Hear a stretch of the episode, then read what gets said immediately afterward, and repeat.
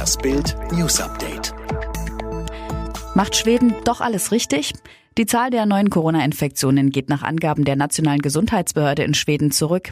Der schwedische Staatsepidemiologe Anders Tegnell bestätigte, dass die sogenannte Reproduktionszahl seit einigen Tagen unter 1,0 liege. Heißt, ein mit dem Coronavirus infizierter Schwede steckt durchschnittlich weniger als einen weiteren Schweden an. Das bedeutet, dass die Pandemie allmählich abebben wird, erklärte Tegnell. Eine Zusammenstellung der schwedischen Gesundheitsbehörde zeigt, dass die Reproduktionsrate im Land seit dem 10. April relativ stabil bei rund 1,0 lag. Am 25. April, dem letzten bislang veröffentlichten Wert, nach mehrtägigem Rückgang nur noch bei 0,85. Ärzte bereiteten sich auf Johnsons Tod vor. Jetzt verrät Boris Johnson, wie schlimm seine Covid-19-Erkrankung wirklich war. Laut dem Briten-Premier bereiteten sich die Ärzte im Krankenhaus bereits darauf vor, seinen Tod zu verkünden. Johnson, der sich mit dem Coronavirus infiziert hatte, zur Sun on Sunday. Es war ein harter Moment, ich will es nicht leugnen. Sie hatten eine Strategie, um mit einem Szenario wie beim Tod Stalins umzugehen. Ihm sei bewusst gewesen, dass es Notfallpläne gegeben habe.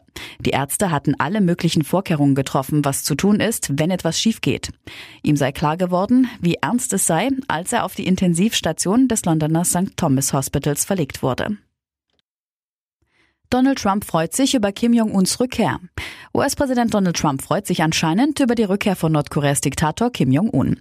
Bei Twitter schrieb Trump, ich etwa bin froh zu sehen, dass er zurück und wohlauf ist.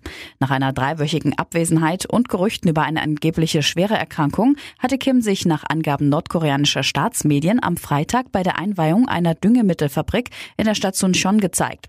Nordkoreas Machthaber war nun wieder lachend und augenscheinlich gesund auf offiziellen Fotos zu sehen. Eine unabhängige Bestätigung für die nordkoreanischen Berichte über Kims Auftritt gab es zunächst jedoch nicht. Warren Buffett verliert 50 Milliarden Dollar. Die Corona-Krise kostet den viertreichsten Menschen der Welt Dutzende Milliarden an Kohle. US-Milliardär Warren Buffett verlor durch die wirtschaftlichen Turbulenzen offenbar einen großen Teil seines Vermögens. Seine Holdinggesellschaft Berkshire Hathaway, in der Buffett fast sein ganzes Vermögen angelegt hat und deren größter Aktionär er ist, vermeldet einen Quartalsverlust von knapp 50 Milliarden Dollar. Das Unternehmen sprach von einem vorübergehenden Rückschlag, räumte aber zugleich ein, ungewissen Zeiten entgegenzublicken. Es sei unklar, wann mit einer Normalisierung in den diversen Geschäftsfeldern der Holding zu rechnen sei. Thomas Hayo räumt bei Schlag den Star ab.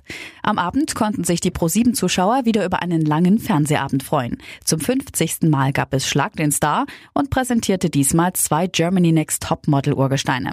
Creative Director Thomas Hayo und Choreograf Jorge González ließen sich von Moderator Elton durch insgesamt 15 Spiele leiten.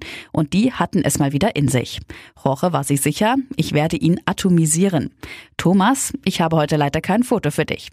Thomas war allerdings überzeugt, der Kubaner kann so viele Zigarren rauchen, wie er will. Ich rauche ihn heute in der Pfeife. Am Ende musste sich Roche tatsächlich geschlagen geben, doch für die Zuschauer war er der Sieger der Herzen.